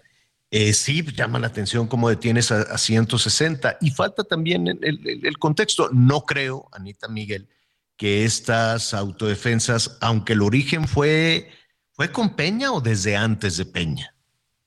Desde antes. Yo recuerdo eh, legal, como que acreditadas con Peña, ¿no, Miguel? Sí, quien las legalizó fue, Alfredo eh, Castillo, pero Alfredo las autodefensas ya tienen aproximadamente unos 30 años en nuestro país, pero Desde ya que no tienen respuesta. y con auge, ellos. Y habrá que ver todas las personas que han sido detenidas en Guanajuato, en este, donde más en Jalisco, en Baja California, en Chihuahua, ya detuvimos a tantos, pues no vaya a ser como las de, ¿cómo se llama el que mató a los curitas, el que mató a los jesuitas? El, chueco, señor. El chueco, que dicen, ya agarramos al primo, al pariente, a un amiguito de la escuela, pero pues y, ¿no? Siempre con, con, el tema del chueco, ya agarramos a uno que se mandaba mensajes con el chueco, por decirlo de alguna manera, no fue así, ¿no? Hay que ver también qué sucede con todas las personas que, que han sido detenidas. Vamos a hacer una pausa y volvemos.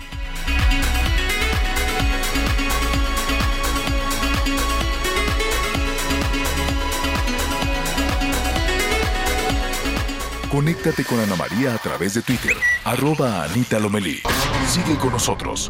Volvemos con más noticias. Antes que los demás con Sam's Club. Este será el regreso a clases más especial. Del 10 al 15 de agosto puedes pagar hasta 18 meses sin intereses con tarjetas de crédito participantes y recibir tres mensualidades en tarjeta de bonificación en Club. Solo en Sam's Club. CAT para meses sin intereses 0% informativo. No aplica con otros beneficios. Consulta artículos y tarjetas participantes. Términos y condiciones en Club.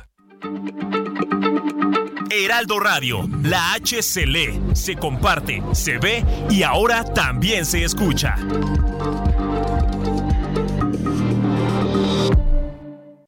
Todavía más información. Continuamos.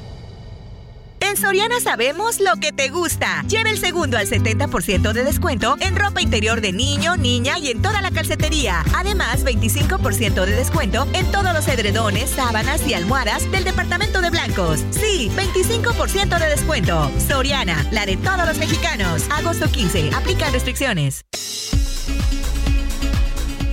Continuamos en las noticias con Javier Alatorre, pues a partir de este lunes los habitantes de la Ciudad de México y el Estado de México verán reducido el abasto de agua derivado de la escasez de lluvias desde el 2020 y para cuidar los niveles en presas del sistema Cutzamala, esto lo informó la Conagua. Vámonos a un recorrido informativo por el país. Los últimos incendios provocados por grupos criminales se registraron en la madrugada del domingo, seis en Mexicali y uno en el municipio de Tijuana. De los seis incendios en Mexicali, en dos sitios lanzaron bombas Molotov y en otro hecho dos sujetos fueron detenidos, ambos originarios de Guadalajara. Los hechos violentos afectaron al sector turístico, empresarial e industrial en Baja California. El sector restaurantero reflejó que al menos el 10% de restaurantes en Tijuana suspendió operaciones y el resto mantuvo bajas ventas, mientras que el sector hotelero recibió cancelaciones en lo que resta de agosto y el mes de septiembre, y el sector industrial informó que las exportaciones a Estados Unidos se suspendieron en un 75%. Esta es la información desde Tijuana, Baja California. Ante el hartazgo social de ser víctimas de la delincuencia, pobladores de San José del Rincón al norte del Estado de México tomaron el control del municipio y prendieron fuego a una patrulla y diversas propiedades, entre ellas una casa, un aserradero y una mueblería, propiedad de la alcaldesa Ana María Vázquez Carmona. La rebelión inició a las 10 horas del domingo y comenzó con un bloqueo en la carretera El Oro Villa Victoria, así como la vialidad San José del Rincón Carmona. A la resistencia acudieron alrededor de 300 personas, quienes se concentraron en las inmediaciones de un módulo de la Policía Estatal, vandalizaron el inmueble, quemaron una patrulla y también retuvieron a dos elementos. Desde el Estado de México, Gerardo García. El presidente Andrés Manuel López Obrador firmó este domingo un compromiso con el gobernador de Nuevo León, Samuel García, para la construcción de un acueducto que llevará más de 5 mil litros de agua por segundo desde la presa El Cuchillo 2 a la ciudad de Monterrey, así como otras acciones para abastecer de líquido a la entidad. El mandatario detalló que el plan de abastecimiento de agua para el Estado se llevará a cabo con una inversión de 10 mil millones de pesos. La mitad lo aportará la Federación y el resto el Estado. Asimismo, López Obrador agradeció a empresarios y técnicos neolonenses por esta obra prioritaria y de seguridad nacional, con la cual asegura garantizar el abasto de agua en la zona metropolitana de Nuevo León por los próximos 10 años. Informó Liz Carmona.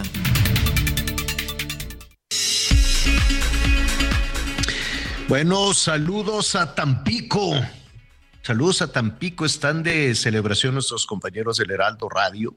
Es el tercer aniversario, tres años, pero muy buenos tres años. Así es que felicidades, Flor. Flor Reyes es la gerente del Heraldo Radio allá en Tampico. Ya estaremos muy pronto por allá también a, visitarlos, la verdad. Qué bonito, qué bonito es Tampico. Oiga, eh, en un momentito más le estaremos eh, informando creo, corrígeme Anita Miguel si me equivoco, que a partir de ya va a haber otra, pues no mañanera, ¿cómo le diremos? Tardeada, una especie como de tardeada, pero no como las de López Gatel que eran infumables, ¿te acuerdas qué cosa tan horrible? No, esta va a ser a mediodía, no sé cómo le podemos decir, pero bueno, este, y ahí se va a estar informando de seguridad, si no me equivoco, ¿no? Eso es lo que van a, a, a poner, que para que los este, adversarios políticos no se adelanten. Quiero suponer, no sé. Pues, en, un, en, en un ratito más le vamos a decir lo que... Sí, dime. Están eh, mira, están checando los horarios porque, por ejemplo, a las 11 del día, eh, generalmente entre 12 y 11 y 12 se realiza la conferencia de la jefa de gobierno. Entonces, sí va a haber ¿Cuánta una, conferencia? sí, otro tipo de conferencia informativa ahora de corte Ah. de seguridad, pues para ventilar ¿Sabes todos qué? los Pero debería lado, las estrategias. Entonces imagínate conferencia desde las 7 hasta las, ¿cuánto va a durar esta? 7, 7, No, 8, pues esta 9, debe de 10, durar, 11, digo. 12, una, seis horas de conferencia del gobierno. No, no, no, seis, pues, pues así lo van a poner. Seis horas de conferencia y que también ya la quieren. ¿Te acuerdas cuando se criticaba mucho allá en Venezuela a, a este Chávez, que se llamaba Aló presidente y duraba horas y horas? Pues ahora, bueno, desde la mañanera hasta la media tarde, pues serían como seis, siete horas de, de anuncio de conferencia. Bueno, ya lo, ya lo Pero, vamos a. sí, pero además, Ajá. por ejemplo, ahorita entre el programa y estoy este, tratando de escuchar lo que dice el secretario de la Defensa, el general Luis Crescencio Sandoval, y bueno, lo que está haciendo es un recuento de lo que pasó el viernes, ¿no? Eh, dice, lo que pasó en Jalisco y Guanajuato es porque creyeron que habíamos detenido a unos líderes, pero no, no detuvimos a nadie de, de líderes, detuvimos a unos que estaban organizando los, los desmanes, este, pero donde sí detuvimos fue en Tamaulipas en marzo, es decir, está haciendo una especie como de recuento de los operativos y de las acciones que ha hecho el Ejército y la Guardia Nacional. Por ejemplo, dice... A, lo largo del este, tiempo. Sí, a lo largo del tiempo, dicen 19 entidades, los elementos de la Guardia Nacional hoy son mucho más de los policías estatales. Yo sigo pensando que una estrategia de seguridad no es por la cantidad de policías que tienes, sino por la cantidad de delitos que se cometen. Dice, en contra del cártel Jalisco se han desarrollado una serie de acciones para debilitar su estructura financiera, pero pues no da muchos detalles eh, en especial.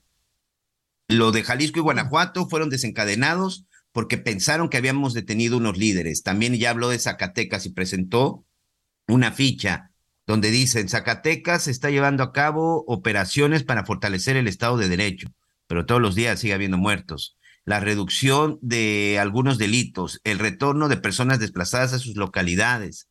Habla también de que se detuvo a Bruno N. en agosto del 2022 principal líder de una organización en el estado de Guerrero, que por cierto después salió libre bajo fianza, o sea, lo detuvieron, pero después lo pusieron libre bajo fianza. Se habla de unas detenciones de en el estado de Tamaulipas, pues de Juan Gerardo el Huevo Treviño, que esta fue desde marzo del 2022. Pues digo, qué bueno que hay estrategia, qué bueno que se ha eh, duplicado, triplicado, no sé, ¿no? Los elementos de la Guardia Nacional ahora son miles y miles y miles. Qué bueno que hay una estrategia que no es únicamente esto de acusarlos con la mamá, con la abuelita y darles abrazos. Aquí lo que estamos viendo es que efectivamente hay un crecimiento, hay una estrategia. Ahora lo que hace falta son los resultados, porque estrategias sin resultados, crecimiento sin resultados, pues entonces sí se puede complicar el, estar anunciando todos los días, todos los días mire todo lo que estamos haciendo, pero pues no tenemos resultados. No vaya a pasar como en Coahuila, que hay cientos y cientos de, personajes, algunos de protección civil, otros de los del gobierno del estado, hay buzos, hay de todo. Está la familia también, que por cierto, de acuerdo a lo que dijeron los familiares de los mineros, de los mineros que están atrapados ahí en este, en este pozo de carbón, pues no les hicieron caso. Todos esos 700 funcionarios y elementos podrían haber dicho, a ver, vamos a sentar a estos cinco personajes que han vivido aquí, que saben de lo que se trata, que saben lo que hay allá abajo, para que nos digan qué pasa, para que nos digan cómo hacerle, y lo hacemos. No que llegas desde la muy lejana Ciudad de México, muchos de los personajes que están ahí, primero, nunca habían estado en Coahuila, segundo, sería la primera ocasión en que van a un pozo de carbón. Entonces, pues ahí están los resultados. Ahora hay mucha más agua que hace dos semanas, casi dos semanas. El próximo miércoles se van a convertir, se van a cumplir dos semanas de esta situación terrible, terrible, tan dolorosa para las, eh, para, los familiares, para los mineros, para todos, desde luego. Me da muchísimo gusto saludar a mi compañero de Azteca Noticias, Federico Anaya que eh, se ha desplazado también a esta zona. ¿Qué está sucediendo, Federico? Primero te saludamos, ¿cómo estás? ¿Qué tal, Javier, Anita, Miguel? Eh, buenas tardes. Así es, pues mi primer día de cobertura aquí en la mina de Piravete, en la comunidad de la Agujilla, en el municipio de Sabinas, Coahuila. Y pues en cualquier parte del país, eh, hablar de lluvias, por ejemplo, en Nuevo León sería muy buena noticia. Aquí no ha dejado de llover desde hace poco más de dos horas y aquí, pues esto es una mala noticia para las labores de rescate que se están llevando a cabo para intentar sacar a estos 10 mineros. Y como ya lo había estado comentando, bueno, pues eh, cada vez hay más agua. Eh, eh, hace unos momentos en la mañana había, habría, habría dicho el presidente Andrés Manuel López Obrador que ya se había achicado el volumen del agua. En los tres pozos donde se podían ubicar los 10 mineros que permanecen atrapados. Pues te quiero comentar, ayer a las 5.45 de la mañana, dicen que se abrió un boquete que se, y se colapsó nuevamente la mina. Y bueno, cuando hablábamos eh, que había un avance en alguno de los, de los pozos de 72 centímetros de agua, ahora estamos hablando que en, los pozos hay más de 38 eh, metros de agua. Esto es lo que está ocurriendo aquí en esta mina de Pinabete, en, el, en la comunidad de La Agujilla. Y bueno, están pensando en estrategias, de estrategias de cómo acabar con eso. Ya estabas comentando un poco la falta de experiencia de qué, ahora qué va a pasar. Los ingenieros mineros están haciendo una propuesta de eh, eh, meter más barrenos y meter, y, y eh, ahora sí que echar cemento para poder tapar este boquete. Esto es un cuento de nunca acabar porque se vacía el agua y pues... Es un río, Federico. Es, exactamente. Es un río. En cuántas horas, pues este volumen de agua ya llega más de, de 38 y 41 metros en los pozos, donde presumiblemente se encuentran los mineros. Entonces todo esto pues está provocando pues muchas este eh, pues muchas suspicacias en si eh, verdaderamente está haciéndolo bueno eso lo, lo dicen los familiares que inclusive han pedido eh, que vengan ya rescatistas internacionales a prestar apoyo para poder llegar a estos mineros. Están cumpliendo ya 12 días. 12 días de esta que ya es una tragedia, de angustia para ellos que están esperando tener contacto con ellos, saber qué, qué ocurrió exactamente allá abajo. Eh, ah, también se informó que entró un submarino este y, y ya visualizó alguna lo que pudo visualizar, porque realmente son escombros, el agua es muy turbia y no se puede ver exactamente qué es lo que está pasando allá abajo. Entonces, pues son labores muy difíciles. Aquí no deja de llover aquí, Javier. Eso también, pues es una muy mala noticia para este rescate y estamos nosotros aquí muy atentos de lo que está ocurriendo, eh, a ver cómo vienen las nuevas estrategias. Se había hablado de que eran días, ahora se habla de 15 a 20 días para, para poder llegar hasta ellos. Y lloviendo, Javier, esto es una muy mala noticia. Nosotros, nosotros estamos muy pendientes de lo que, lo, lo que, lo que está ocurriendo del minuto a minuto, de hora a hora y día a día, de lo que ocurre con los 10 mineros de la mina de Pilavete, aquí en lo que es la comunidad de La Agujilla, en el municipio de Sabinas, Coahuila. Qué, qué, qué barbaridad, Federico, qué, qué angustia, eh, sobre todo por las expectativas en los últimos 12 días, ¿no? Yo recuerdo que a partir del cuarto, del cuarto, quinto día, esto fue un miércoles y para el viernes se decía es que ya en las próximas horas y luego se cruzó el fin de semana y, decían, está la titular de protección civil decía, vamos a tener buenas noticias al rato, y ahora sí hoy, y por ahí del martes, después de ese fin de semana trágico, eh, patearon el bote hasta el jueves, dijo, no, ya no me voy a comprometer a decir que mañana porque nomás no estoy cumpliendo. Entonces recuerdo que dijo, no, el jueves los sacamos, el jueves ya los vamos a se llegó el jueves y no, bueno, pues es que no se pudo, pero espérenme tantito, y así el viernes, así el sábado, o sea, hay que reconocer que ahí está, ¿no? La titular, la funcionaria, ahí está, cada vez se envían a más elementos, pero eh, los argumentos, yo no sé si lo dice un poco para que no le jalen las orejas o no la regañen desde la Ciudad de México sus jefes, o, pero, pero se requiere tener, pues, tener un, un mínimo, no sé, de credibilidad con los, con los parientes, por, con los familiares, porque que les vuelvan a decir en las próximas horas los vamos a sacar y, qué es lo que sucedió, Federico, que justo en el momento en que estás iniciando esta cobertura en el pozo, estamos regresando al punto cero, estamos regresando a un nivel de inundación mayor que la de hace 12 días. Y no solo eso, la verdad es que no saben ni la ubicación ni en dónde están los 10 mineros atrapados. ¿Así es? Así es, Javier. Estamos en exactamente como inició esta, esta, esta tragedia. Para los familiares su preocupación es exactamente la misma y ahora superior. Se dice que se van a redoblar los esfuerzos. Hay 14 este, bombas que están ahí sacando agua. Eh, hablaba primero de 290 eh, litros de agua por segundo, 371, pero así como sacan agua y entra agua, Javier, esto realmente es un ciclo en el cual estamos, los familiares están viviendo eh, pues, momentos de mucha tensión, porque no se sabe, como tú lo has comentado, en dónde están exactamente estos mineros, o cómo se encuentran, o si hay alguna señal de vida, eso no lo sabemos, Javier. Pues estaremos pendientes de tu crónica esta noche en Hechos eh, eh, esta noche, esta noche en Hechos con Federico Anaya para eh, tener todos, todos los detalles de lo que ahí está sucediendo. Con mucho cuidado, Federico. Oye, Federico, nada más una cosa, las mangueras, las manguerotas estas que usan para el bombeo, es como, son como cárcamos, me quiero yo imaginar, ¿no? Entonces ponen, echan a andar el, el- el cárcamo para la extracción de la, de la, del agua. Y la manguera más o menos como cuántos metros tendrá.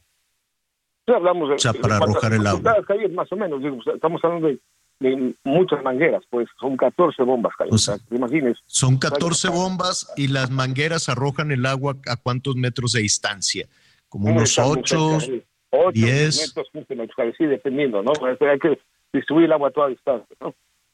Bueno.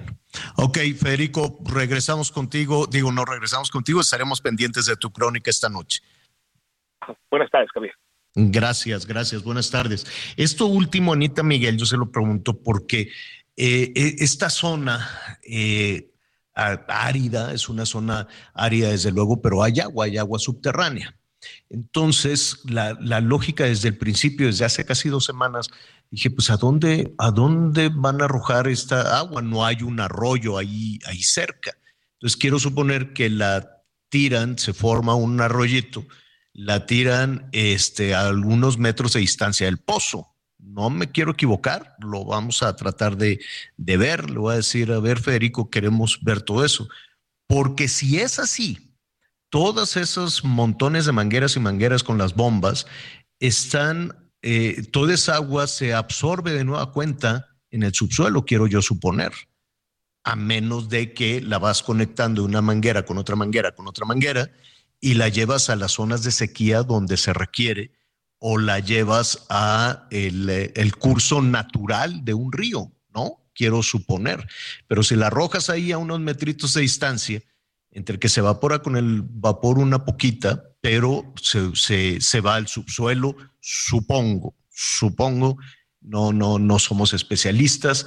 Lo que sí, dentro de esos set- 700 personajes, hay ingenieros, hay, este, ¿cómo se llaman? Eh, buzos, bomberos, elementos de la marina, ante una situación pues desconocida, lo que hay 60 metros abajo en estas minas de carbón que iban creciendo de manera irregular, ¿no? Iban, bajan 60 metros y luego les, corva, les carva para un ladito, les carva para el otro, encuentran carbón y luego van y hacen otra cuevita y otra cuevita y no se tiene desafortunadamente la certeza de lo que hay todavía a esa, a esa profundidad.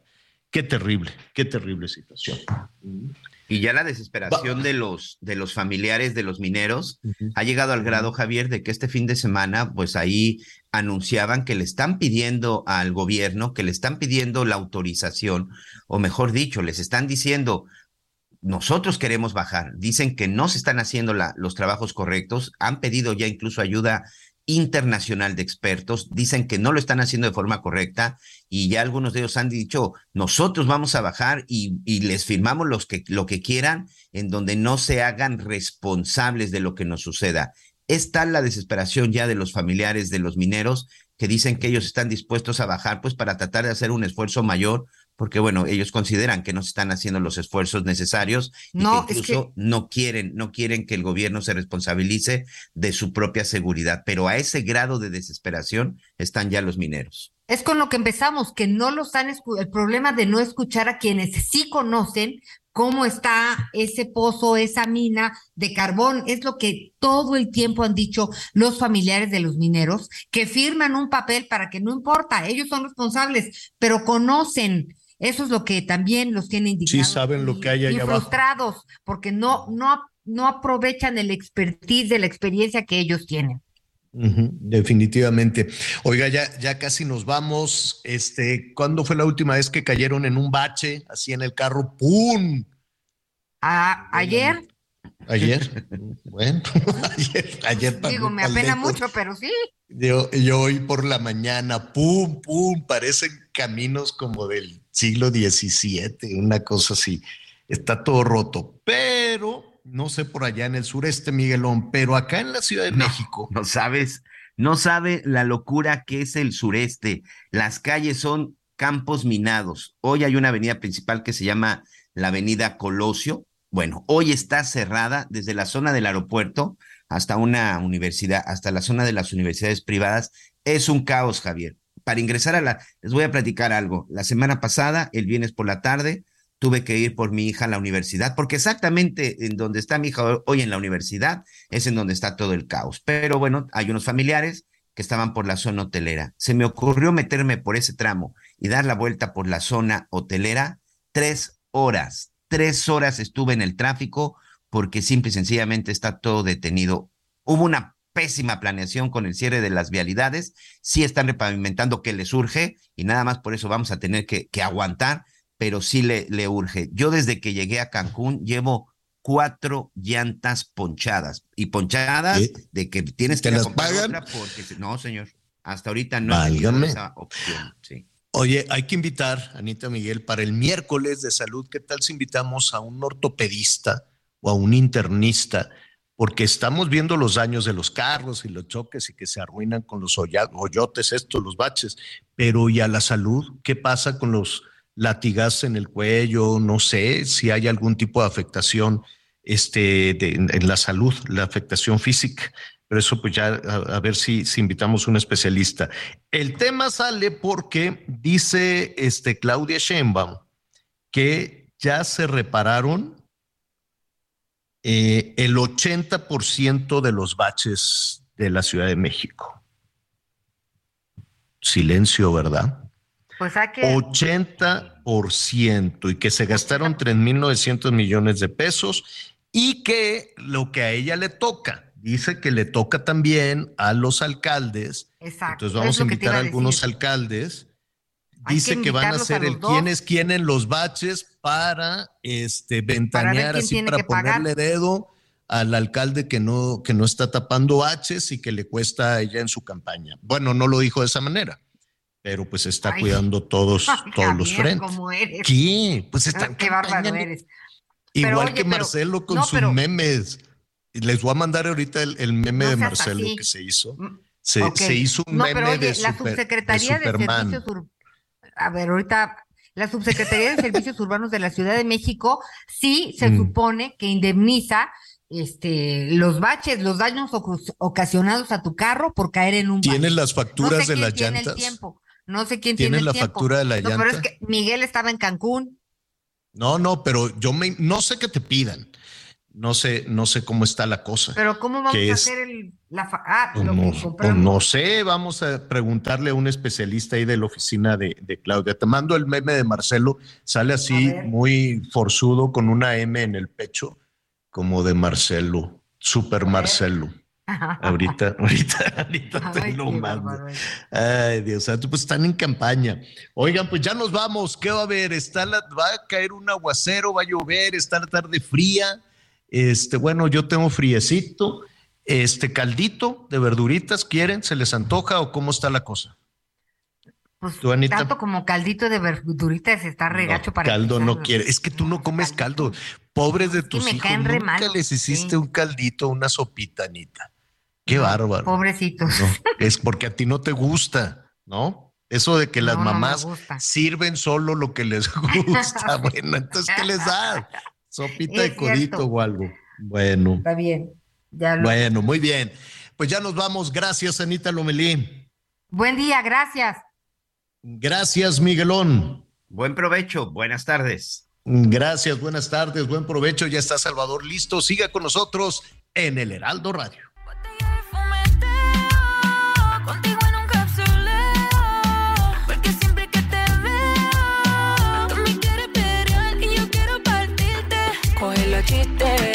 Con minutos ya va a venirte. Me tienes como para derretirte, solo Dios sabe lo que me hiciste. Coge los chistes y así con minutos ya va a venirte. Me tienes como para derretirte, solo Dios sabe lo que me hiciste. Y no te vayas a volver. Gracias por acompañarnos en Las Noticias con Javier La Torre. Ahora sí ya estás muy bien informado.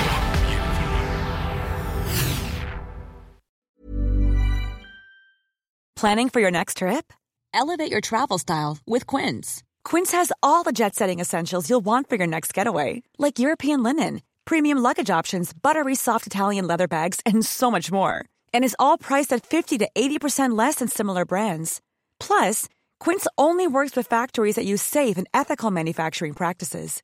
Pack your bags with high-quality essentials you'll be wearing for vacations to come with Quince. Go to quince.com/pack for free shipping and 365-day returns.